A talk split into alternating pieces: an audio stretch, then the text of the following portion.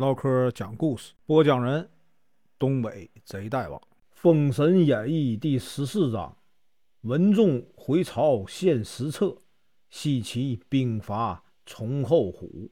声明：本书由网络收集整理制作，仅供预览、交流、学习使用，版权归原作者和出版社所有，请支持订阅、购买正版。如果你喜欢，点个红心，关注我，听后续。黄飞虎见这个比干呢，形色怪异，便派这个周忌和黄明两位大将跟着他。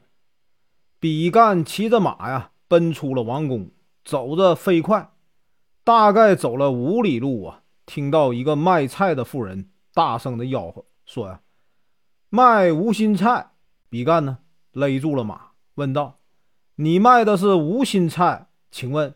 人若无心，还能活吗？妇人说：“人若没有心呢，怎么能活呀？”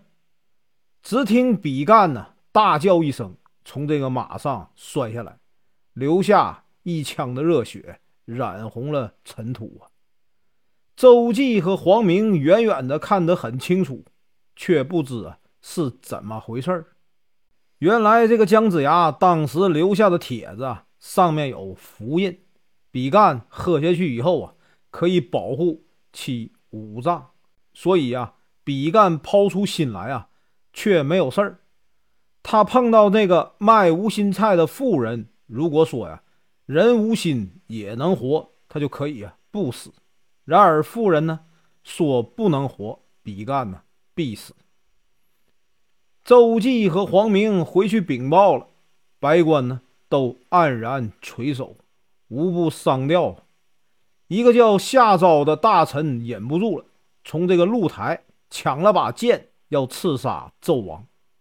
那还能有命在吗？可怜这个夏昭啊，杀天子不成，便跳下了露台自杀了。白官唏嘘不已啊，忙着给这个比干和夏昭办这个丧事。此时呢，有探马来报说，这个文太师。凯旋回朝了，白官同去啊，十里外迎接文太师。这个文太师啊，自从进了朝歌，就大大的吃惊。先是啊，看到比干的灵柩，然后呢，又看到高耸的露台，紧接着又看到令人震惊的炮落之形，还有龙书案上一层的灰尘。文太师问这个白官。列位老大人，不过短短十五年呢，怎么城中的景象全都变了呢？白官呢，个个神色低落，都感呐一言难尽。就在这个时候呢，纣王上朝了，众官都来到了大殿。纣王见这个文仲奏凯还朝，非常高兴。文太师呢，听说各路的诸侯反叛。心急如焚，忍不住呢，就问纣王。纣王说：“呀，姜桓楚谋权篡位，鄂崇玉啊是同伙，都已经杀掉伏法了。只是呢，妻子啊不遵国法，带兵反叛，实在可恨。”文太师问呢：“姜桓楚篡位，鄂崇玉啊重恶，谁人为证啊？”纣王啊无言以对。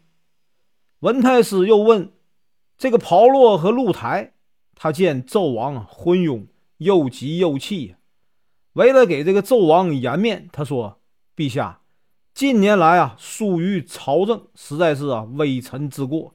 微臣会再次辅佐陛下，使这个国泰民安。陛下，暂且回宫吧。’由于这个文仲是三朝元老，为人正直，又会道术。”连这个纣王都忌惮他三分。此时呢，纣王正巴不得赶紧离开，就趁机呀，马上回宫了。文太师邀请白官一同到这个太师府商讨国事，听着白官呢细细的陈述，从妲己进宫到啊杜元显、梅伯被害，从这个纣王杀妻灭子到商龙、赵齐等人呢。大骂昏君而死，从炮烙之刑到菜盆之灾，西伯侯被囚从露台的奢靡到狐狸装仙。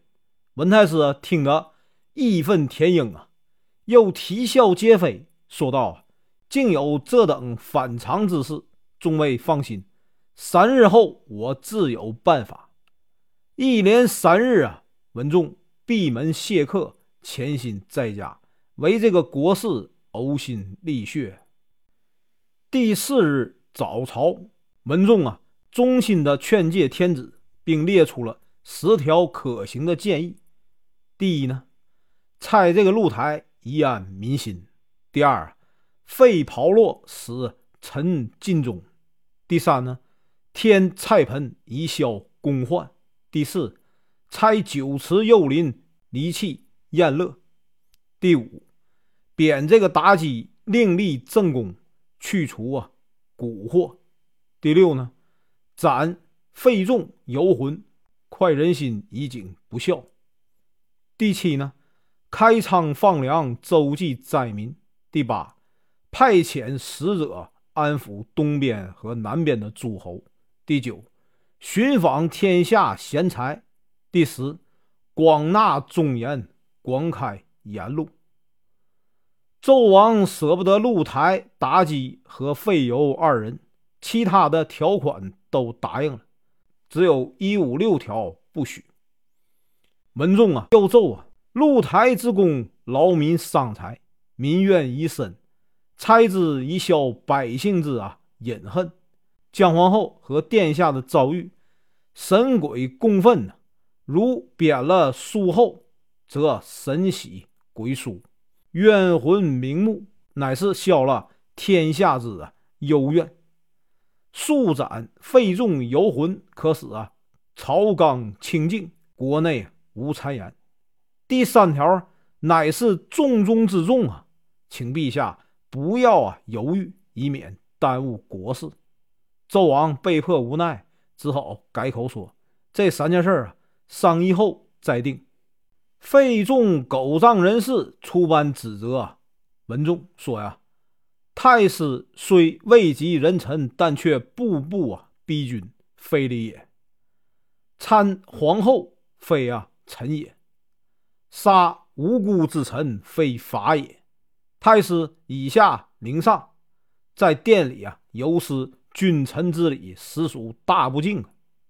文太师本来啊，不认得这个费仲，此时啊，可是见识了。他见费仲这么张狂，气得额头当中的神目张开了，胡须啊直竖，大骂道：“你呀，就是费仲。”到现在还巧言惑主，真是太可气了。他伸手一拳，把费仲啊打下了丹池。游魂怒上心头啊，上殿奏道：“太师在殿里当着陛下打大臣，这不是打费仲啊，乃是在打陛下。”文太师得知此人就是游魂，笑道：“原来是你两个呀，贼臣里外弄权，互相。”庇护，他上前一拳打去，把这个游魂打的翻着跟头跌下了丹池，好几丈远呢。文太师命人将费尤二人呢推出午门斩了，这真是大快人心呐。左右的将士三下五除二就把两人抓了起来。纣王心想，费尤二臣不识时务啊，真是自取其辱，但他舍不得二人呢。急忙就下令说：“他们两人虽冒犯太师，但罪不至死，还是交给法师啊审问吧。”文太师一见纣王如此看重两人，知道也不能逼得太过，免得使这个天子颜面扫地。于是呢，叩谢圣恩，将这个费尤二人呢交给了法师审问。众人呢退朝。没几天呢。东海的平陵王反了，黄飞虎接到消息，无奈的叹了口气，便去找这个文太师商量。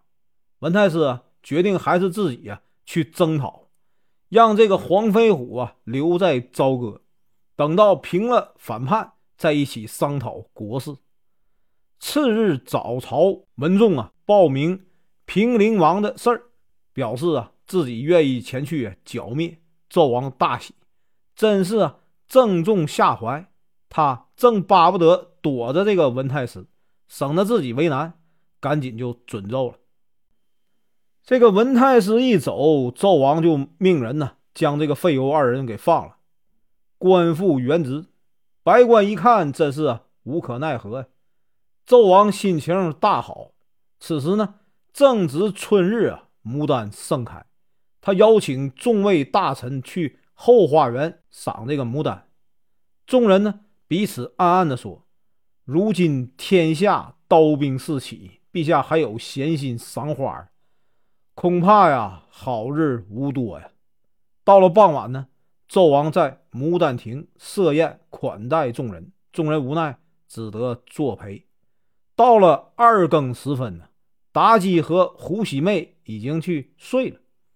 三更时分，突然一阵妖风大作，连这个牡丹亭都。刮的这个晃了起来，众人吓了一跳。黄飞虎呢，眼疾手快，看见风中啊有一物扑来，他折断一根呢栏杆，打向那物。那物呢一躲，又扑了过来。原来是一只啊狐狸。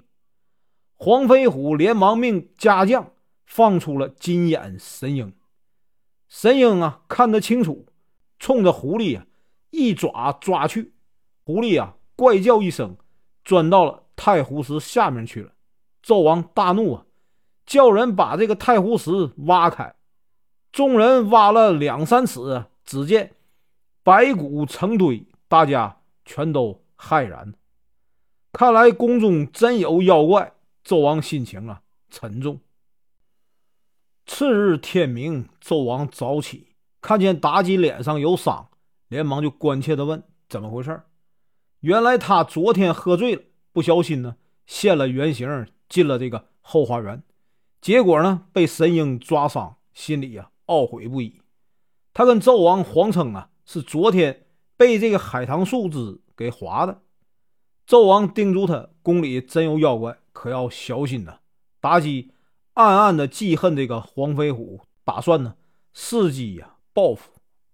姜子牙在西岐听说了朝歌比干的事儿，又听说呀崇后虎贪财害民，作恶多端，心里非常气愤。他向这个姬昌禀报，打算呢替民除害，杀了这个崇厚虎。姬昌有些为难，因为啊他们俩的官儿一样大，这样做不太稳妥。姜子牙劝道：“主公这样做是啊。”为扶持陛下，劝陛下效法尧舜之帝，也是救黎民百姓于水火。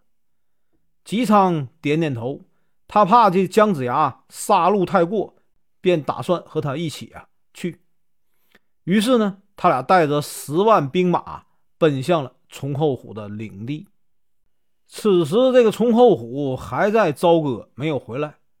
他儿子呢，崇应彪。得知姜子牙带兵啊来讨伐，不禁大怒。他点起人马出战，迎出城来。他向姜子牙呢厉声说：“我与你呀各守疆界，秋毫无犯。今日为何前来送死啊？”南宫氏领着人马出营，排开阵势，高声叫道：“逆贼呀！崇厚虎，赶紧来受死！”崇厚虎的大将黄元济大怒。来到了阵前，两人呢双刃并举，两马呀盘旋，大战了三十个回合。南宫氏是西岐的名将，一刀就将那个黄元济呀斩于马下。